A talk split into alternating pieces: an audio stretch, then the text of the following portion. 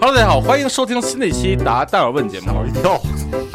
我突然忘了开场怎么说了我去，啊这一看就是业务不熟练了。啊！我这得睡觉个这个欧哥呀，你这个这过早的就露出了你这个真实的声音，那那这个我后边的梗都被你刨了。没事，老熟人们都知道嘛，啊一听这声儿就知道啊。哎，这个欧哥呢，这个今天我们请到了一个嘉宾啊，我还没说我是谁呢啊，我是那个才思泉涌，不用需要别人去去哎这个嘟嘟，他也能自己梆梆梆梆往出迸发的一个人，我叫蛋蛋啊谁能谁能听懂？谁能听懂这个梗啊，你是谁？Hello，大家好，我是楚文，啊？什么楚文呢？我我是那个没有什么修饰词的楚文。啊好，今天咱们请到什么嘉宾？你方便介绍一下吗？今天我们请到的嘉宾应该是大家的老熟人了，是我的新熟人，啊，是大家的老强曾经有好，过一面之缘，也是录音入频职，但晚是啊这你一就是次， 但是这一次感觉还是嗯，有有一种老朋友见面的感觉。哎呦，欧哥你有吗？我都摇哦了，哎呀，我然后这蛋不蛋，是就是一然后些蛋蛋老不着我，你知道吗？ 闲得五脊六兽的。啊，是这样啊，这个今天我们请到了方哥，小方啊，就是那个脑袋方方的。然后呢，他呢，这个刚才我为什么说我是我是不需要别人促促进就能才思泉涌的呢？因为欧哥的才华呀、得需要别人在边上哎嘟嘟嘟嘟嘟一直的这个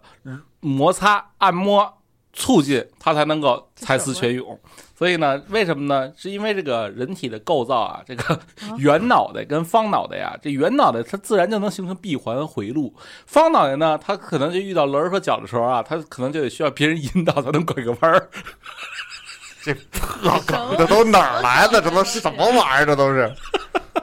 所以，所以今天我们请到了这个巴比特咖啡的创始人欧哥，哦，哦啊，然后这个大家想喝这个哎精品的这个手冲咖啡，可以去淘宝关注一下巴比特咖啡。巴呢是那个提手的大写的巴，比呢是比特犬的那个比，或者是比特别更特别的那比格个犬吗？比，哪有啊比特犬？有比特犬啊，比格犬比特犬也有啊。哦好然后呢，特呢是特别的特，巴比特咖啡，好吧？嗯然后但是大家记住啊，你问客服说你是小芳吗？哎，没准能打折， 可不是你谁呀？你哪儿的 呀？你麻的呀？好吧？那今天又有哪些刁钻、古怪、离奇的问题？来吧，好的，今天第一个第一个问题是来自刘胜雄，他说。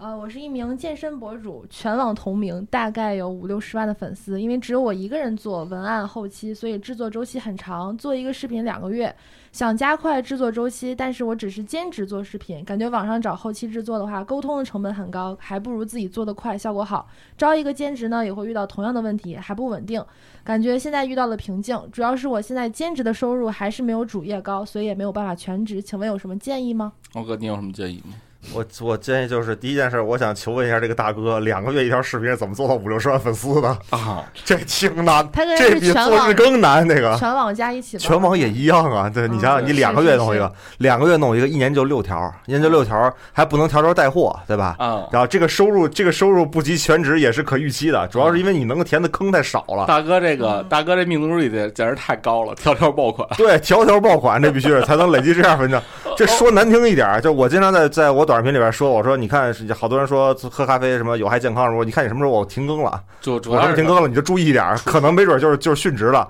我说像这个这俩月都，对吧？你这殉职了都不知道人家楚。楚文，你知道为什么欧哥有这么大情绪反应吗？嗯，是因为欧哥呀，都他妈做了两年多了，嗯也没到五十万粉丝。哎他呀，应该是做了很很久了。他是说做一个视频需要两个月，嗯比如说他才做了两个月，是我们知道，但我一年也就六个王。 对，啊，是所以所以他这个确实啊，他他是不是说说错了？做一视频俩月，操，嗯，两天我觉得差不多啊，嗯，健身博主那我他可跟能你就是怎么说你得对，你得接着来啊！啊不是你这都兜过来了，你这还不还哎不续上？好好好，嗯那个是这样啊，就是说，首先呢，就是做健身博主这块儿啊，其实抖音、快手、小红书有很多。嗯然后呢，大哥如果有五六十万粉丝呢，其实并不是一个粉丝量很少的一个博主了。所以，其实我觉得他现在之所以兼职没有全职挣得多，是可能他还没找到变现的方法。嗯，因为一个五六十万的健身博主的话，其实我觉着比比他妈正经到线下店当健身教练挣得多多了，嗯，是吧？对嗯只是他还没找对方法。所以呢，其实你你就看看吧，我们一个我我我看前几个，我抖音二十四、二十五万吧，然后嗯其他的乱七八糟加起来，然后估计能有个三四十万嗯是有了，不算知乎啊，因为知乎那个完全没法变现，嗯，呃，不算知乎有三四十万，我基本上一年差不多两百万左右吧。对，你看一个欧哥这样两二十多万粉丝的人，我操，变现都两百万，你说你五六十万的怎么就变不了这个二十万呢？是不是？所以呢，其实它是一方法问题。我觉着呀、就是如果你能够把兼职变全职，潜心的去钻研一下这个短视频平台怎么变现，嗯，我觉得它一定能够收入提提高，变成你的主业的。然后现在呢，你不把它变成主业，我觉得我也能理解。但是你会发现啊，我前两天呢花了十六万八报了一商学院，我最大的收获是什么啊？我最大收获就是，呃，学会了单点突破、单点击穿。就是其实啊，活到三十多岁的人，多多少少啊，是都能干很多的事儿。有点沉淀也。啊，都能干很多的事儿。比如说欧哥也是，欧哥你说他除了卖咖啡、做电商，他还能不能干别的？我觉得他也能干别的，对吧？但是呢，你说为什么？哎，你说欧哥这个这这八年了吧，跟大姐一样，八年了，他为什么只做这一件事儿呢？嗯，虽然啊，跟他又要憋什么？虽然跟他脑袋方只能干一件事儿这个有关系，但是呢，确实就是因为他这么长时间一直在钻研怎么卖。去哪儿卖？怎么能卖得更好？所以他才做成了这个咖啡领域还小有名气的一个品牌，叫巴比特咖啡。但所以，所以我我其实觉着呀、就是你如果每天只是用下班时间去钻研一下怎么做抖音，你肯定是变不了好线的。但是如果你把抖音当成你的一个唯一的渠道，然后我就想在抖音上变现，那你一定会研究同行都是怎么在抖音变现的，嗯对吧？对，那所以所以所以这件事不需要咱们教他，嗯只是他的思想需要扭转啊。嗯，这事儿我给我接过来讲一讲啊，就是因为因为大家都是做企业的嘛，那你你公司几十个人，我公司也几十个人，嗯，然后大家都会涉及到管人这个事儿。其实最难迈出第一步是招第一个人。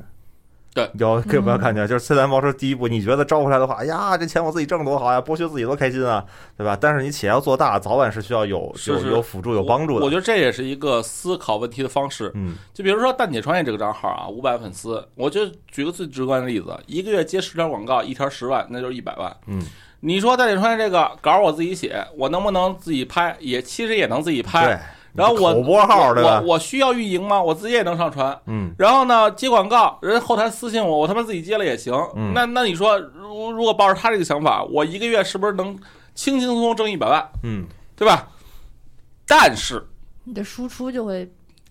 但是你会把你所有的精力都放在这一容易件事猝上，死啊！然后呢，你会发现很多杂事儿啊，都其实是是特，就对对我来说是，我我把我能干更有意义的事儿，嗯去干了一些哎没有那么大意义的事对儿。嗯那这会儿呢，哎，比如说，如果我招了俩人儿，嗯，有人负责拍解，有人负责运营和商务，那你就会发现，我就有更多精力去输出更好的内容，嗯，我就有更多精力，比如说孵化一个大明媚李淑芬这样账号，对，对吧？我还有精力下班跟这个欧哥喝点酒，对嗯吧？然后所以呢，你看。这样的生活跟另外一个生活呢，看似哎收入上会有很大的区别。嗯，那你说如果我一个账号挣一百万，我招一个人，咱就说平均月薪一万的话，嗯我招仨人，然后说围绕着我转，那我不是就是他妈九十七万跟一百万的区别吗？对 对对是是这意思吧？对对对。然后呢，咱再说加点房租的话，咱再再加两万，那不就九十五万跟一百万的区别吗？然后呢，咱再说好，咱现在是一公司，不是个人了，九十五万不能我全拿走，那我给自己开个五万，是不是也比上班强啊？对吧？所以，嗯所以，所以，所以，你看这怎么想啊，都是一件更大空间的事儿。对就是说，跑单帮这个人啊，人很难一定人定胜天。我确实见过那一个人跑单帮，一年卖五千万的，一个人卖丝袜，哎，真的，他一一个人啊，卖嗯卖丝袜卖五千万，但是那你说他怎么卖五个亿呢？嗯，是吧？所以呢，我觉得人要想卖更多、挣更多的话，他一定是需要有合作伙伴和帮手的。对，嗯你知道我我前阵子出了两个月差，这也是为什么没来录节目的一个，就基本上两个月就十几天在北京，都在外边跑，嗯哦然后拜访各路大佬们，反正就是那天我跟他们，我给大佬们讲课，我还臭不要脸，还给大佬们讲课呢，你知道吗？嗯。下边用结坐果结果大佬们分别听完课，开着劳斯莱斯回家了。 呃哥们儿开一个敞篷宝马送我啊回的酒店，一共六百米，欧哥背着一包共，距离 距离前面六百米。欧哥背着包上了公交车，是 吧？对，然后哥们儿，然后我我我讲课的时候再算，我说算了一下，我说在在座各位了，下边一共五个人，在座各位加起来一共一年两个亿，我嗯说我好像有点不好意思给大家讲，你知道吗？啊，然后，但是你会发现，其实有一些个就做公司这个事儿和做更大一点事儿这个事儿有一些个共性嗯。第一件事儿什么呢？第一件事儿实际上是你看老板的工作内容是什么。就有些老板吧，就是就是我我会看到他自己客服，公司已经一年三千万了，嗯自己干客服，还在就一边跟我聊天，一边给我咔咔咔，就是就是就是就就说的非常大声的情况下，就是讲他的这个这个创业经历的情况下，一边一会儿就低头亲回客服，低头回客服做售后。嗯我说其实老板是很贵的，你知道吗？老板是很贵的。嗯然后你就想，你扯破了大天，金牌客服能值几个钱，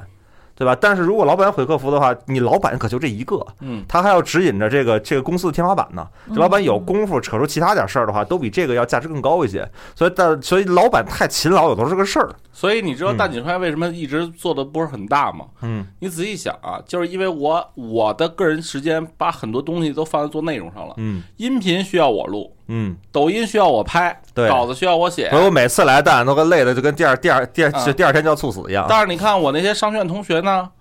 全是管理岗，纯管理岗，嗯，那他其实就有更多时间可以用来思考对，啊。这样的话对未来会高。还有一个就是我们讲内容生产效率。嗯大家都知道这个事儿嘛。比如说，就是我去我去外地的时候，好多同行问我说：“你怎么精力那么好？是不用睡觉吗？”我说：“没有啊，我说我一周日更的五条视频，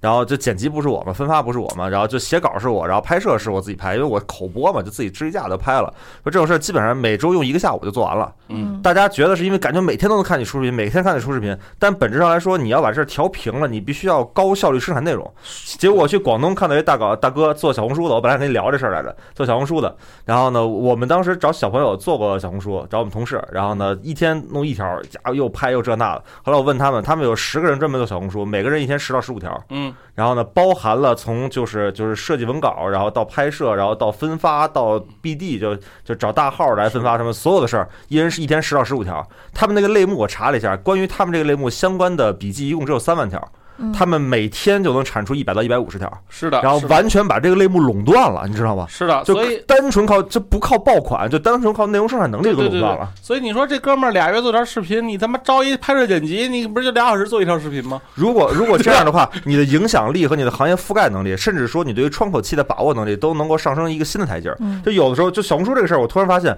有的时候我们总觉得，就在北京、在上海，你总觉得做 IP 呀、你的品牌呀、然后你的个人形象啊、你的就是你的公司属性啊等等这那，人就靠量，嗯，就是特别务实。然后我们真试了一下，我们平均刷，平均每四条有两条是他的，基本上百分之五十的内容全是他生产的。这太可怕了！就是你想想，你得有多大的销售量，你的自发型的内容生产能力能够跟一个这种量产内容的公司相比，没错。嗯然后就直接把一个细分类目直接垄断了。你看到的所有都是他设计好的内容，这个太可怕了。所以你想想，内容生产能力其实是一个做 IP 或者做博主，甚至做这样内容生产的一个一个最基本最基本的一个能力。包括我们带就是就是新的那个做内容的那个那个同事，第一条就是说你不用给我管质量什么的，大概其框架没问题的情况下，你先给我搞保证日更嗯。你能做出日更号，才能有机会去讲质量、讲这个结构啊、讲所有这些东西。日更都做不了，你这件事儿努力程度和方法就有问题。没错，没错。所以呢，其实这事儿啊，不管工作和生活都是一样的，就是比如说，呃，有钱人为什么愿意雇保姆、雇雇家政、雇找保洁呢？他就是把那段他认为没有价值的事儿交给别人干就好了。所以我认为接下来社会啊，应该是一个长板理论的结构，而不是木桶理论。这个中国人被很多的所谓的至理名言给骗了，很苦。就比如说木桶理论是什么呢？就是我哪块不行补哪里，操，等他妈你补完了呀，等你都他妈都五十都该退休了，嗯对吧？所以呢，你最好的是把你的优势放大，放到无限大。然后呢，把这个长板放得足够长，嗯短板干嘛？短板找一个合作伙伴，他只要这块板比你长，你就应该让让他去发挥在这块的领域的价值。对嗯对吧？嗯，所以所以这不管是工作还是生活，大家一定要切记这个思考模型，好吧？嗯，好的。那第二个问题你有什么要补充的吗，楚文？今天好不容易来了一个陌生的嘉宾，嗯，也不啊算陌生吧？脑脑袋又这么方，是不是？在一一般很难接触到这个问题暂时没有补充。啊，好吧？那那你平时有没有类似过类似这哥们儿犯过这种钻牛角尖儿的一些问题？就比如说明明可以找人写作，非要自己从头刷到尾，那肯定有，嗯就不方方面面，就是，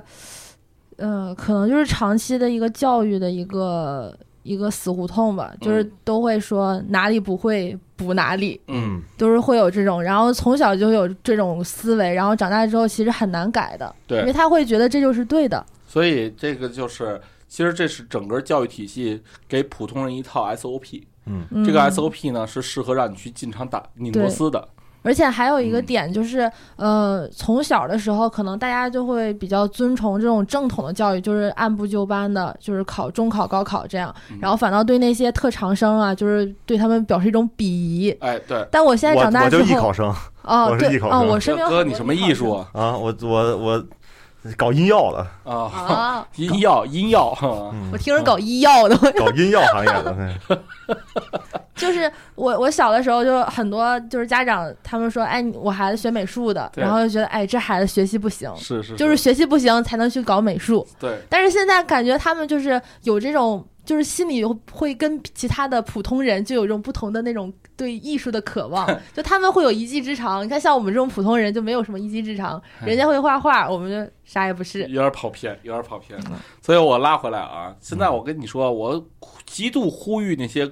足疗按摩店啊，捏脚好的师傅就不要去捏头。捏身子好的师傅就不要去捏脚，这样呢，一个顾客 可以同时有三个技师来服务。我家伙你，这才够偏了，哎但你是这但是啥说呀？实话，我说的稍微残酷一点啊，对啊，我说的稍微残酷一点儿。嗯呃，那个虽然楚文在这儿，我就就就是，其实，在蛋蛋在你的这个角色上来说嗯，你可以发扬长板嗯，但是大部分在基础岗位当中的话嗯，你是不是希望他们指哪儿打哪儿？哎，对，你指哪儿打哪儿，他是不是就得补哪儿？不所以其实不不不，是吧？嗯专人专岗，你公司会变的。你你大部分人，你想想，做在刚开始干基础工作的时候，我是不是你所有公司里边每个岗位都轮过？哎打包我没干过，订饭我没干过。我当时在抡棚干活的时候，天天订饭也是我订啊呃是，是是是，哪个都能干过。这事儿就像什么呢？当时我们特别特别凶残，我们一个主管，那个我们一个主管用苹果电脑。然后呢，他的一个下属，我们一个运营说，我想换电脑，想换一苹果。他主管语重心长的跟他说，我推荐你不要换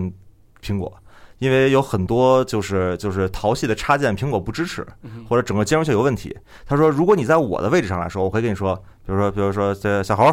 给我查一什么数据，小猴给我干什么，但是说你不配，嗯，你没有人可以支持，我可以用苹果电脑，你就得用兼容性足够好的，这没办法，你知道吗？嗯你想想，真实世界是不是就是这样的，也是，对吧？你嗯你作为主管来说，你像你要安排一个活儿的话，他不会就得补啊。只有你到他这个位置的时候，你才能说，我为了公司的大局，我可以舍弃些什么，去选择些什么。但是补也是补他那个所在领域的一些但肯必定要所在的领域必要的东西。对啊嗯嗯嗯，就跟你说财务人力什么的，咱们当老板的，嗯咱们当老板的，我哪知道财？我一个学音乐出身的，我对哆来咪发嗦拉西就到七啊，是财我务。十个数都认不很全啊。财务是没必要补他妈销售知识嗯的，销售员也不用比补财务知识，好吧？但是啊我我我如果要为了看懂看懂财务报表的话，我该学还得学啊，嗯，对吧？嗯我要能看懂人力的整个的建制，啊包括你违不违法的话，你该学还得学啊。所以到最后你还是会有那些个被迫去学习的，但是你确实是应该把主要精力放在一个能够做单点突破的，单的话是单点突破嘛，嗯这样的一个岗位当中会会会未来更大。嗯，但是也别那听完蛋蛋之后，不是我不行了，牛逼的不行了，这家伙不行，这不是我的长板，这这是一这把不是我双长板。这是一把双刃剑啊！ 对，嗯，这是一种 PUA，不这是种，你看了吗，欧哥？嗯，所有年轻小姑娘都会觉得我在 PUA 她。不是不 PUA 这不词儿出来之后，大家就觉得看什么都是 PUA。哎，嗯，但是我跟你说，今天我跟欧哥在录节目之前聊了一个以前的妙龄少女，如今已经嗯有点快人老珠黄了，但是你她是赌人就不会 听但节但目，但是但是她还依旧认为我在 PUA 她，所以我觉得这就是她没有站在一个新的哎高度上审视她过去的路，知道吗？还开始啊，下一个问题，下一个问题，嗯下一个问题，第五个对吧？对，嗯，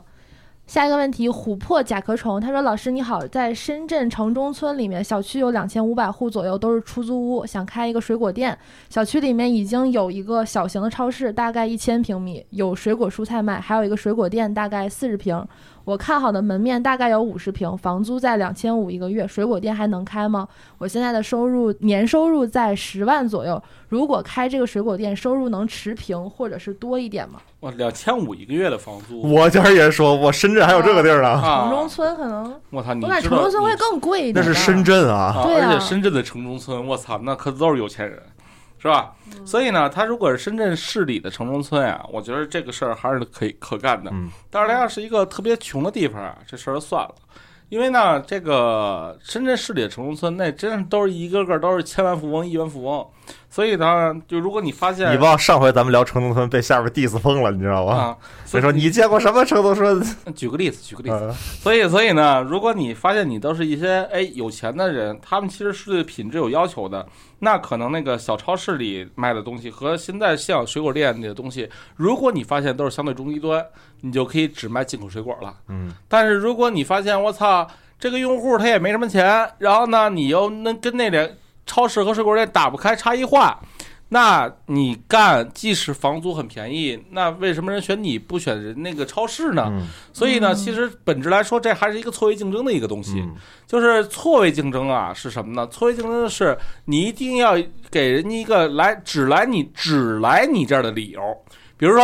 位置，比如说有一小姐姐，她是做紫外线灯的，哦，然后呢，这小姐姐呢发现我操，我在这个做紫外线灯这个领域啊，连他们前十，别说前十了，连前五十都进不去。然后呢，那怎么才能打开差异化呢？她就发现啊，这个用紫外线灯的地方有很多，比如说医院呀、比如说什么各种地方啊，然后还有一些呃养植物啊什么的。然后她又发现呢，这紫外线灯有一种人群，哎，也在用，谁呢？养多肉的用户，养多肉的用户，因为多肉在这个环境下，它可能需要这个夜间照紫外线灯，可能促进生长还是怎么着，反正我不知道啊。反正然后呢，他做了一什么决定呢？他要把原来以前所有给，比如说大型公司啊，给一些各种各样行业供紫外线灯，全部砍掉了。他就只他就把自己起叫起一个新的名字，叫什么呢？叫做多肉灯。哦，哎，你看啊，嗯，我就叫他妈多肉灯，别人都不叫，都你们都叫紫外线灯。然后呢，我只卖给养多肉的人。哦，这一下我操，一年两个亿啊！你说这盘子大吗？不大， 反正这整个盘子可能连十个亿都到不了。但是他能在里边占百分之十到二十的份额，就是老大了。嗯那那你说他对于他个人来讲，对于他们这公司来讲，是不是已经带进突破，做做成了一个行业老大了？他是不是挣着钱了？他一定是啊。所以呢，哎，咱们不说这么大，换回这个城中村，如果我想作为水果店，我发现我家卖的西瓜跟他边上那西瓜都一样，他卖两毛五，他卖两块五一斤，我卖两块四一斤，那不叫差异化，那叫价格战。嗯但是如果今天我卖的都是像欧哥脑袋一样小方西瓜，里边的瓤都是黄的，我只卖这一种西瓜，我操！但是黄了，哎，您您看，我在说，我 我在说什么呢？我在找一个点，这给城中村的居民一个点，就说这黄西瓜除了能解渴，除了能什么吃之外，还有一个什么什么功能，就比如说这个互相送礼啊，比如说这个吃完更健康啊，比如说这个味道更甜啊。哎，那那那你说我是不是找差异化了？嗯再来说啊，就比如说我只服务那种哎进口水果，比如说，我发现那边儿它它什么都有，但是唯独没有榴莲或者高档榴莲，呃猫山王的榴莲，那我只做榴莲这一款、嗯也行啊，对吧？我只做山竹、榴莲这种进口少、少见的，嗯它是不是也是一种方式？但是我跟你说啊，做水果店风险很大，为什么呢？因为水果的这个周期很短，你要不就是库存压力卖不出去，要不就是都破是损都都都是破损。所以呢，其实水果啊，两千五一个月的房租不是你第一需要考虑的，你要考虑的是你有没有经验做过水果，你搞得定搞不定这些供应链。如果你发现你的供应链跟边上的超市是一样的，或者还不如它，你就是就是他妈一千五一个月房租，又又能怎样呢？对吧？嗯嗯嗯，我我啊你说你说，啊，我补充一个，我刚刚突然想到，就是，嗯、因为它这个小区里面不是已经有两有两个店了嘛，然后嗯这两个店的话，可能这些小区应该是那种很大的那种，但是这样的话，就是看这两个店的位置在哪儿，就是如果它它啊小的区有位置，两千五百户居民，两千五百户，如果嗯两千五百户乘以三吧，咱算乘以三，那嗯总共的人数那就是三五一十五二三得六七千五百人。嗯嗯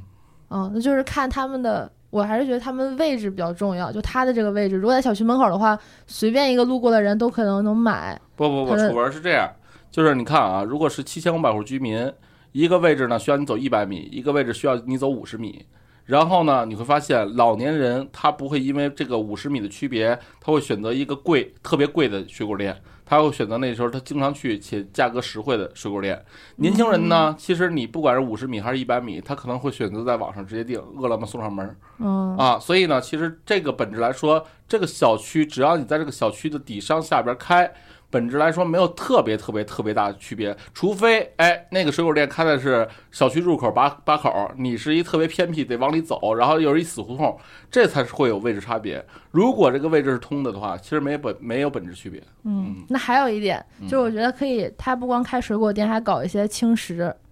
因为他这都是出租屋，我觉得应该就是在深圳上班的人比嗯较多。然后他可以就是弄那种组合，因为水果其实它糖分很高的，就是很多人女孩儿吧，就尤其是女孩儿，她可能就是有些低糖水果、高糖水果，她自己没法区分，可以就是给她的水果所有水果做一个分类，就这些是你可以减脂期吃的，然后顺便配一些酸奶、酸奶水果捞儿或者什么这种，就是多一些种类。你你你知道我为什么说这哥们儿干不成吗？嗯因为这哥们儿说他现在年收入十万左右，大概率是兼职干。兼职干呀，就不适合干这种特别复杂的事儿，嗯，嗯对吧？他没有精力说给你加点酸奶，弄个水果捞什么 的。啊呃，在从证照上来说的话，那个加上酸奶之后的话，你就要变小型饮品店，就是你的那个证照也不一样，嗯制售类饮 品。所以哦最最其实不如说你两千五租下来，三千块钱转租给别 人。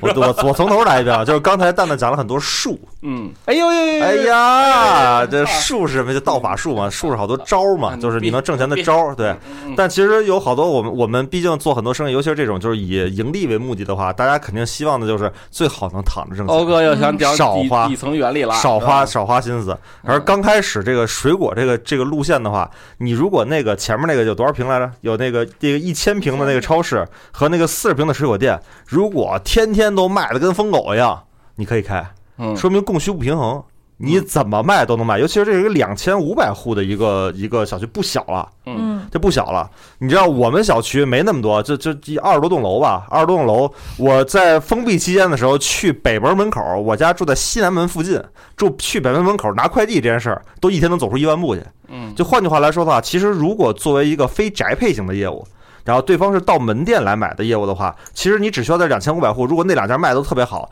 在一个离他们距离相对远一些，大家的就是步行的成本比较高的地方做店，成功率就会更高一些，能理解吧？就这两千五百户，对你比其他的店都更近，但是你比嗯这俩家店呢，又离其中的一部分人更近一些。因为毕竟你买水果这种事儿，你也不想干个对吧？跟马拉松一样，出去干买水果，其其实还得拎回来，尤其是嗯拎着这个事儿，嗯买一榴莲啊，扎腿上全是血窟窿，对吧？这非常困难的。嗯所以如果说那两家店都非常火，你第一件事能确保的就是这个地区是就是供需不平衡的，嗯就是供给不够，需求很高，然后你就可以做。做的时候最好能够在区域上来说，区域就是天然的优势啊。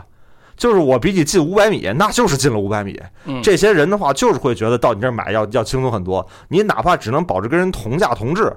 都都能挣这钱，因为你的区位优势本身就摆在这儿了。再有就是你再看什么呢？再就看那两家别干宅配，别是夸就给你送家门口去，那你的区位优势就不存在了。还有一个，那两家别办储值卡。那两家夸，结果一看，小区两百千，千五百户户人，然后呢，每家平均储了三千块钱，你这买卖干不了。嗯就交易已经被锁死了。所以，如果说在一个供给不够的情况之下，你又有区位性的这种天然优势，那么干起来难度就不会很高。就它是个，就是就是这事儿就就活该你挣钱，是这么个事儿。剩下再说那些招儿的事儿，那招儿的事儿大部分是因为你实在是就是没有竞争优势了。然后你才会想那些招儿，而真正如果地方这这地方就是有这么多人买的话，就是确实是好使。再有一个就是，比如说这个小区的人可能相对来说消费高一些，假设消费高一些，有一个好处是，之前我跟一大佬聊，他跟我说说，在中国地区，在中国地区人均消费当中，就家庭消费啊，家庭消费当中，在饮食当中，水果能占到接近百分之三十，嗯就是它是一个已经成熟品类了。换句话来说的话，你只要有这些人，他的水果消费就不会太低，就不会太低。所以其实它不是一个细分品类。如果你你干一咖啡馆，很有可能这帮人不喝咖啡；你干一水果店，很少有可能这两千五百户人大部分不吃水果，这是难度很高。所以我们大部分是要从大块的供需上来说解决这个问题，剩下的再去拿数据调一些个具体的毛利率啊、损耗啊等等这些东西。但是如果说，比如说就是。爱吃水果人多，然后呢，就是这俩水果店不够卖的，那你就我觉得得干啊。嗯，没了，对啊，蛋总觉得怎么样这？他妈不是也是输吗？这这叫宏观市场的调研，好不好？哦这你那些叫招儿，你知道吗？好好好，这你得干不得干，就跟我说好多干开馆行业，从签下合同的一瞬间就知道这辈子挣不着钱了。那我问你最后一个问题啊，你觉着水果店能兼职干吗？水果店真是不推荐兼职，是吧？对对对，嗯嗯啊因为因为就是因为它高损耗，嗯高损耗就是水果店一般不会低于百分之五十往里卖，就是因为它的损耗非常高，你要 cover 损耗。嗯然后，那么在这个情况之下的话，你的管理颗粒度就要细，因为你可能同时上，比如说二十种水果，然后呢保质期都不一样，存放的条件也都不一样对。然后呢，你来了之后可能会然串味儿啊，然后冰箱啊等等这那，你万一一眼没看住的话，都是货损。货损这事儿无上限。我给你出一招啊，嗯其实呢，就是四十平米的一小店啊，其实干不了什么特别多的东西。嗯，然后四十平米呢，其嗯实呃四啊五十平，五十平啊，五十平也干不了什么东西啊。然后呢，这个有如果这个城中村啊，都是像楚儿说的，都是一些年轻人租房在这儿打工的，他们其实有什么需求是刚需呢？就是约会凹造型。真的谁会在小区里面约会啊？比如说今儿楚文儿约了一个王老五在咱们三里屯见，他是不是得打扮精致打扮一下再去三里屯啊？ 那跟水果有点关系。你听我说啊，就别干水果店，就是你知道现在洗剪吹能细分到什么吗？嗯就没有剪，只有吹啊，啊然后呢出了个造型啥的，啊！给他给雪儿给楚文弄一丸子头，再弄俩配饰，五十平足矣，就是一洗头台子，一个他妈的吹吹头吹头座子，然后给他凹造型，只要你的审美独特，我操！那他也得有这技术呀。啊这个他小这个小区的小姐姐都能认识你，真的那你我那个目标不是挣钱啊？不不不不，挺挺挣钱的。比如说六十八给楚文凹一造型，洗一头，你你去不去 不去， ？loser 完 了完了，直接怼回来了。好吧，我就说这么一个新的新的生意啊，新的不生意过他你这个有有有门槛儿啊，人家可能开水果店，他可能就是想，就是我你这哦我还得有技术。不不不，我现在这个技术其实相对比较简单。然后呢，就是很多女孩确实不太会梳头，弄边边边辫儿什么的。啊，然那后确实啊。然后你五十平啊，还能弄一柜子，给他租点什么配饰，都是这小区的，他也不会不还你。然后呢，你就给他，哎，我操，突然，哎，这个容颜度上升了一个 level，他约会成功率也高啊，是不是？然后，然后，然后哎，呢那那为什么隔壁这些个发廊不干这活呢？他们呀，还他妈指望烫头挣钱呢，啊哎而且发廊的审美啊，你信吗？涛尼老师这说，四十平就信了是吗？涛尼老师说，听懂了，你他妈信他吗？ 他他妈多剪一剪子你就傻逼了， 对吧？所以所以呢，这个这个这个这个凹造型这件事儿啊，我觉得现在还真是一个门槛相对不高，且女性为之疯狂。如果你再把这五十平里头划出十五平，转租给一个做美甲的，那他妈哦这房个租都不用，还房租都不用你承担。啊，如果要真要凹造型的话，可以做那种正装出租，我觉得可能会好一点儿，因为他可能要来这那儿那又应大了聘，啥那又的，大了，那又大了。就一面墙的事儿啊。嗯，不不不，正装啊，还是你自己的装，但是只不过帮你精修妆容和这种造型，这就啊。行。然后呢，你再把这个房租不是两千五一个月吗？你花出十五平，租下两千块钱，弄一美甲，这一条龙啊，知道吗？十五平两千块钱，人五十平两千五， 你真够黑的。我操，你哎，小楚文，比如说嗯今天你就是一想做美甲店的，嗯，你我你你来深圳崇中村，两千块钱租一美甲店十五平，你觉得贵吗？不贵吧？你能你知道这房子两一共两千五吗？对不对？嗯，是吧？有嗯道理。有道理吧？嗯，所以啊，做生意啊，不能光有道，也得有术，操、这这这这，嗯好吧？ 来，咱们下一个问题。嗯，下一个问题，若海他说：“蛋总聊一聊最近很火的预制菜吧，讲一讲罗带王。罗带娃我就不不讲具体某个品牌了。现在做预制菜的呀，我跟你说，十个有八个都是骗子。呃，欧哥，你先说吧，我怕我说的观点太全，到到影响你发挥。啊但我们我们本来就是做食品行业的嘛，啊然后啊！所以其实预制菜这个事儿的话，其实你往前倒，或者你去日本市场看的话，其实是非常非常成熟的一个产业了。全都是它 to B，对对对，但是它其实大量的就是首先是 to B，比如说就吉野家吧，嗯嗯这百分之百预制菜。而你看现在在商场里面做店的话，餐厨比的问题和包括燃气的一些个问题，然后就导致你店可以增容，但是你的燃气有的时候不好弄。开在商场里的所有餐馆都是预制菜。哎，然后还有就是餐厨比，就是对于餐厨比来说的话，一家店你租了一百平，你知道一个啊一百平都不好使，比如你租了五百平，你要做一个广式的一个就是早茶店，广山早茶店的话，基本上有接近百道的这种点心，你那个后厨这五百平当中得干出三百平后厨去，对后厨要求特别特别高。这样的话，你发现这买卖为什么做不大？你那点房租全干了后厨了，对，知道吗？所以其实越往后开的话，大家其实我们吃的大部分的这种餐饮当中，尤其你看后厨面积很小的，很多都是预制菜，就是它在中心工厂当中做了半成品或者是半熟或者是冷冻面团儿等等，但是在做。你去你去所有的五星酒店，几乎早餐里边所有的面包都是冷冻面团儿，冷冻面嗯，团儿来了之后做复热，所以其实已经是一个非常成熟的产业。它第一步的透视就是打到餐饮。第二步呢，是通过毛细血管型的网络，比如说像三 Eleven 啊等等这样的毛细血管型的网络，能够进入到你的日常的家庭生活，而且在日本会更复杂一点，什么两人餐、三人餐、四人餐、五人餐，然后呢就是大家食什么各种各样都有，它还有不同份数的这样的餐饮。就这个东西本质上是，当你的人越来越懒，嗯而且当时日本还有一个调研是，当你的老人和独居者越来越多的时候，你想想，你一个人做饭，俩人做饭，仨人做饭，当时咱们有句老话叫叫天赋筷子的事儿，你一个人做饭可不是天赋筷子的事儿，嗯对全是你干啊，对啊。所以其实当我们的独居者越来越多，然后当我们的老龄化越来越严重的时候，然后以及当我们的就是做饭这个这个技能越来越淘汰的时候，嗯甚至在你连买房子的时候，厨房都不一定有，或者厨房的面积变得越来越小。然后这个时候的话，预制菜是一定会崛起的。从大势上来说，它一定会崛起的。但是这时候就可以回到蛋蛋那儿，就是说，现在为什么在咱们这片土地上来说，预制菜它不是一个产业或者行业，它更看上去更像一个骗钱的渠道。嗯，那这就得得财经博主来，你知 道吗？我哎们呀是产业，产业来说，这个这个赛道一定是有的跑的，嗯因为成熟国家和这样的老龄化的结构和独居化的结构，它本身就独居少子化的结构，它本身就会带动预制菜的提升，这个是就是就是发达社会都已经验证过的事情。啊，首先我跟大家说啊，这个为什么欧美比较流行预制菜，中国是一骗钱的玩意儿，是因为欧美没有美团和饿了么，好吧？然后呢，这个但他们也有哎类似不，的美团、饿了么送的也是预制菜，好吧？ 这这只不过就是给你把最后一道给你做完了。，对，在就别的国家呀、你去欧洲玩儿，你他妈订一餐你试试，他妈没俩小时你能不能吃上，嗯，对吧？ 所以所以所以这这本质来讲是欧洲的人力要比欧美的人力要比贵中国高，嗯所以呢，它发展不起来像美团那种哎三十分钟送达那种业态。嗯那么中国呢，其实你看啊，刚才欧哥说对了一点，就是说 随着老龄化的变成年轻化。那么年轻新一代年轻人可能不太会做饭，嗯啊，但是呢，你看，真的中国的老龄化来了之后，比如老年人现在同一时间啪打一响指都没了，嗯，就剩年轻人了，他妈只要有美团、饿了么在， 就就我就觉得这事儿就解死不了。决就就解决不了了，嗯因为呢，这个预制菜本质来是本质来说是一个挺大市场，但是大部分市场是是在哪儿？是在 to B 端，嗯，就是所有开在商场里的都是预制菜，都是为什么？因为商场没有明火，啊所以没有明火的情况下就必须是预制菜。嗯，那么这个预制菜本质来说是什么呢？就是给商场、给给餐馆去厨师化、标准化的一个必要的一个从中央厨房的一个环节而嗯已。但是呢，现在为什么说中国有十个做预制菜，他妈九个是骗子，八个是八个以上是骗子呢？是因为这帮孙子呀，他是打算放加盟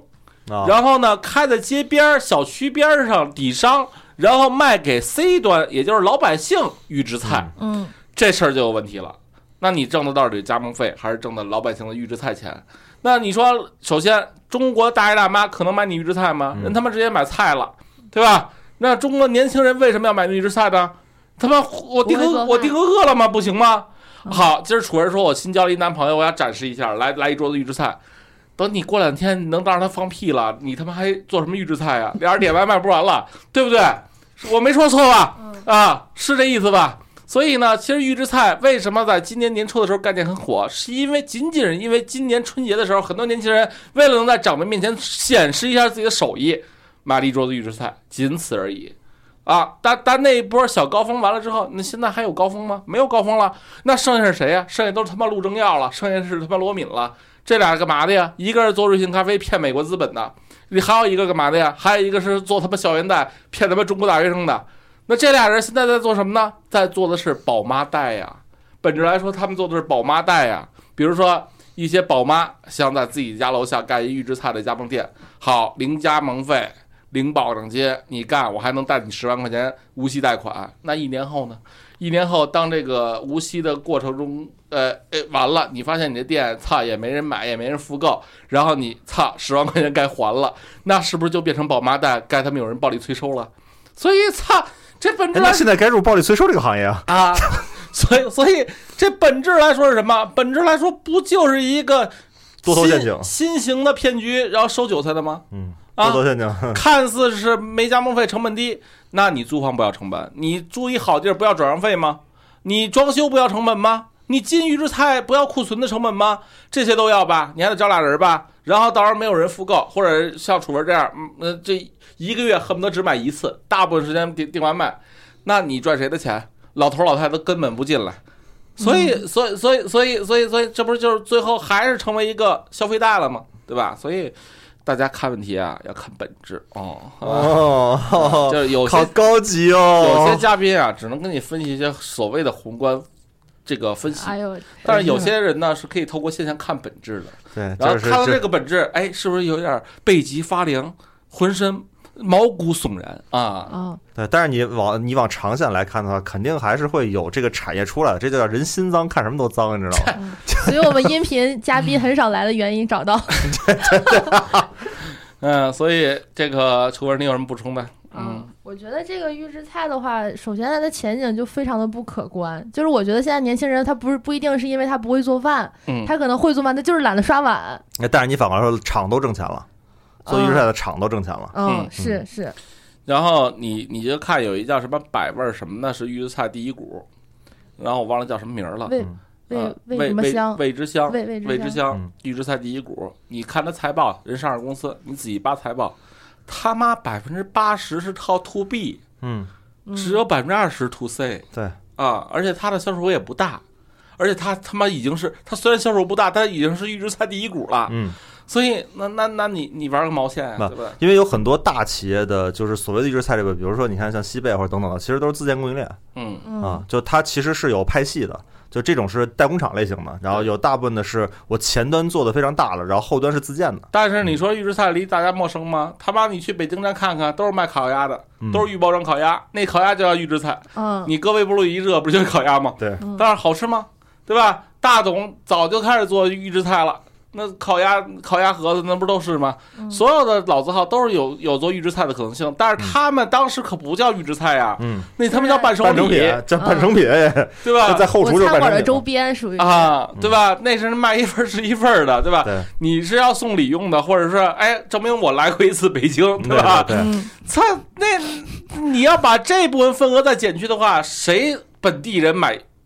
他妈袋儿装真烤空鸭，包装烤鸭，对还吧？啊真的是这这玩意儿，北京人没有买这个的。 嗯嗯，所本人以，有幸买过一次。所以大家不要被一些网上的媒体的信息所蒙蔽了双眼。那些媒体信息啊，我跟你这么说吧，现在行价是五千块钱发他妈三十四个媒体，每操什么新浪、搜狐全都给你覆盖。啊，那你说我要想说大姐说牛逼，我就把这五千块钱花了，你们也觉得牛逼，对吧？这是一个道理嘛，操！新闻通稿， 哎，那欧哥，你干嘛不花这五千块钱呢？ 我怕挣不回来。好吧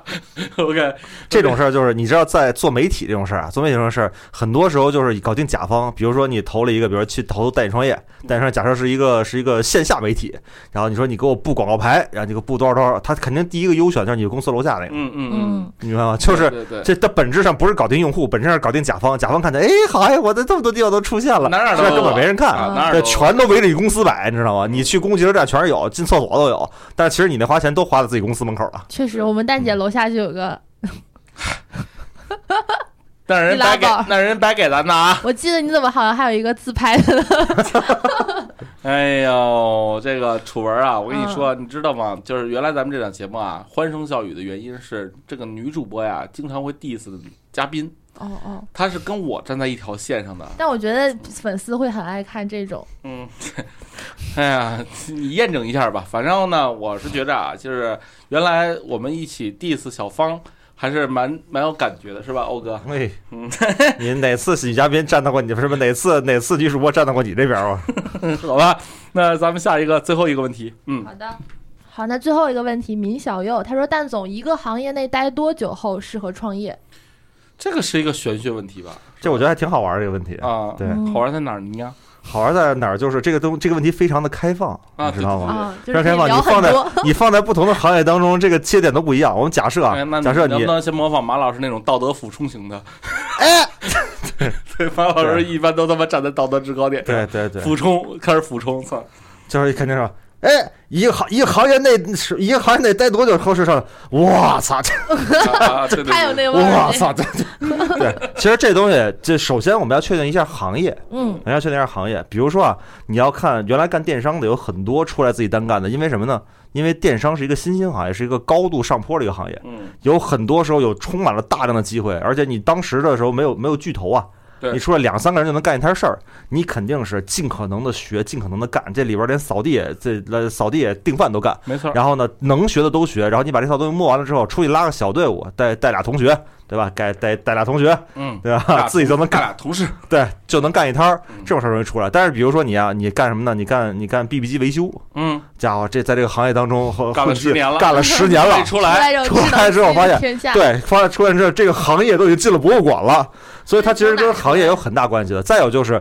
你在大企业当中，有的时候叫就你只能见一遇，比如你在一个大企业当中专门干拧螺丝钉的，你这辈子没见过车长什么样，嗯，对吧？你能出来干一车厂吗？哎，嗯这事儿不现实。然后反而是那些个新兴的和团队比较小，你能够从一个相对低的岗位当中就能够看清全局的，而且什么同都时干过，对，而且同时还充满了机会的。就这个行业当中一直在蓬勃发展，我们叫乱乱哄哄的热热闹闹，就它不规范，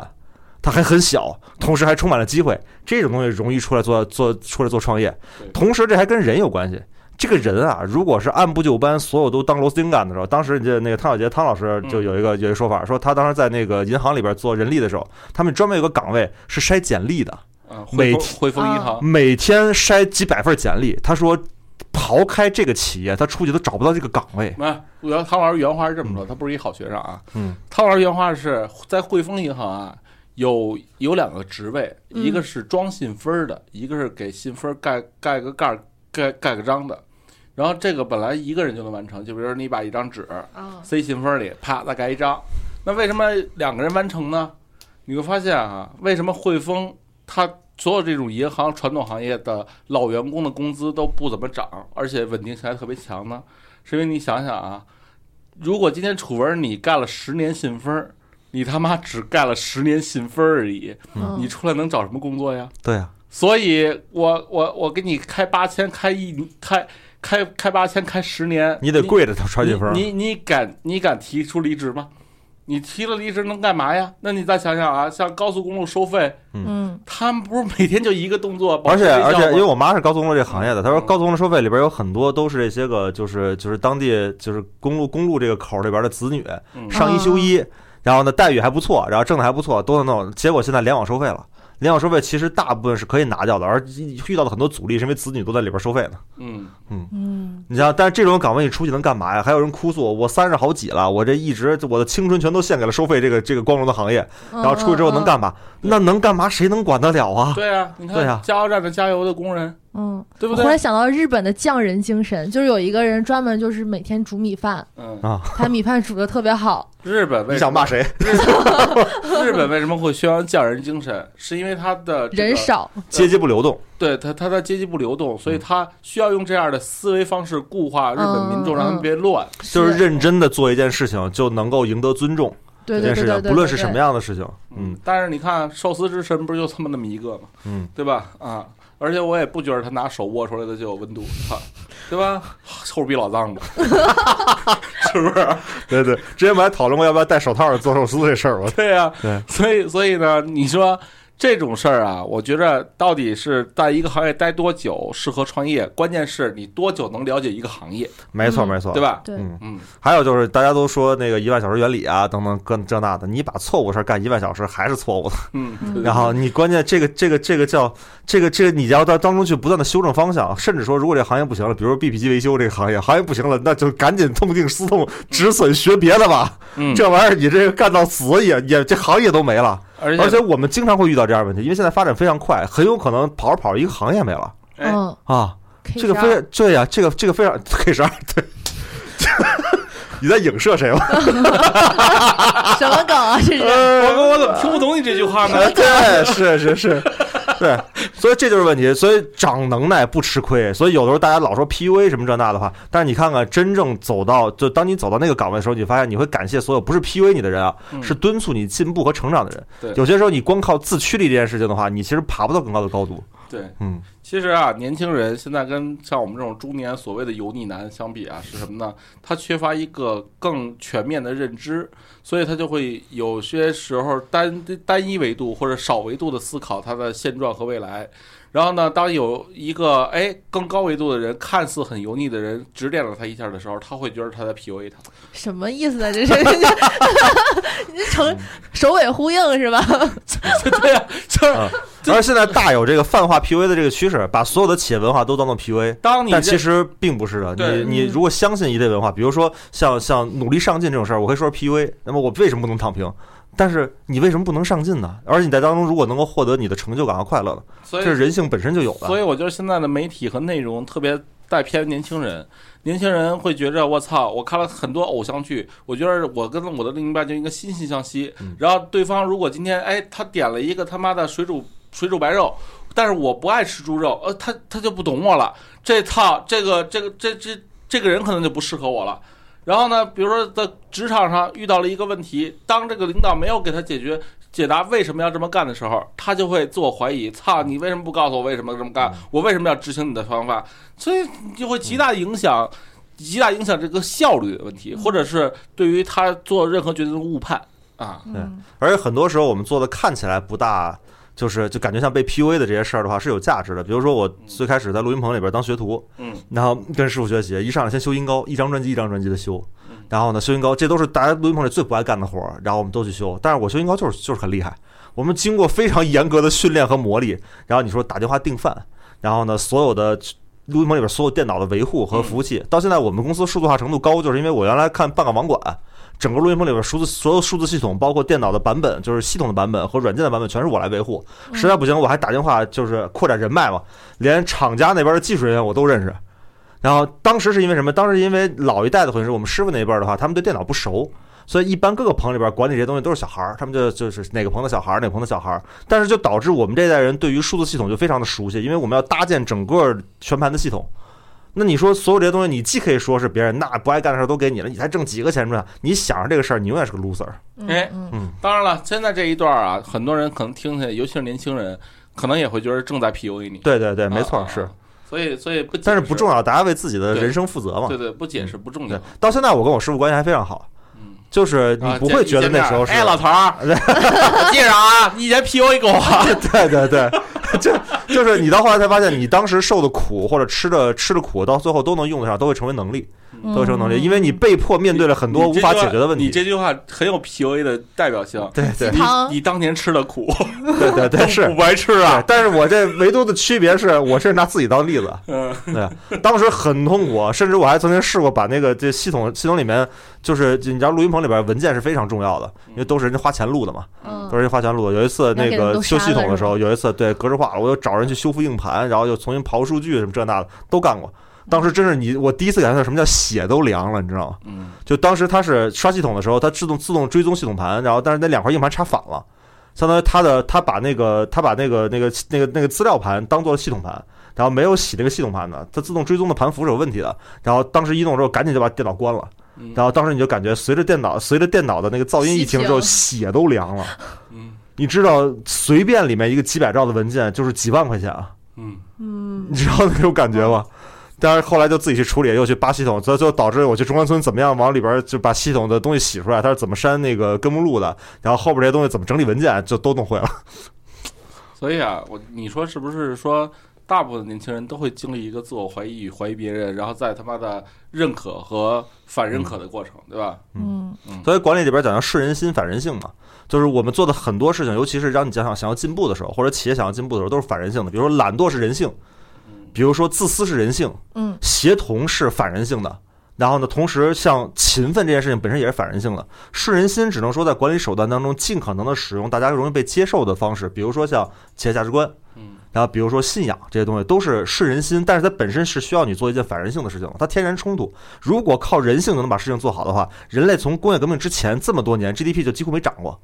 嗯，嗯都是在不断的涨完了之后，人口过剩，啪一下打一个仗，然后就要又重新涨。那你想想这些事情是不是有价值的？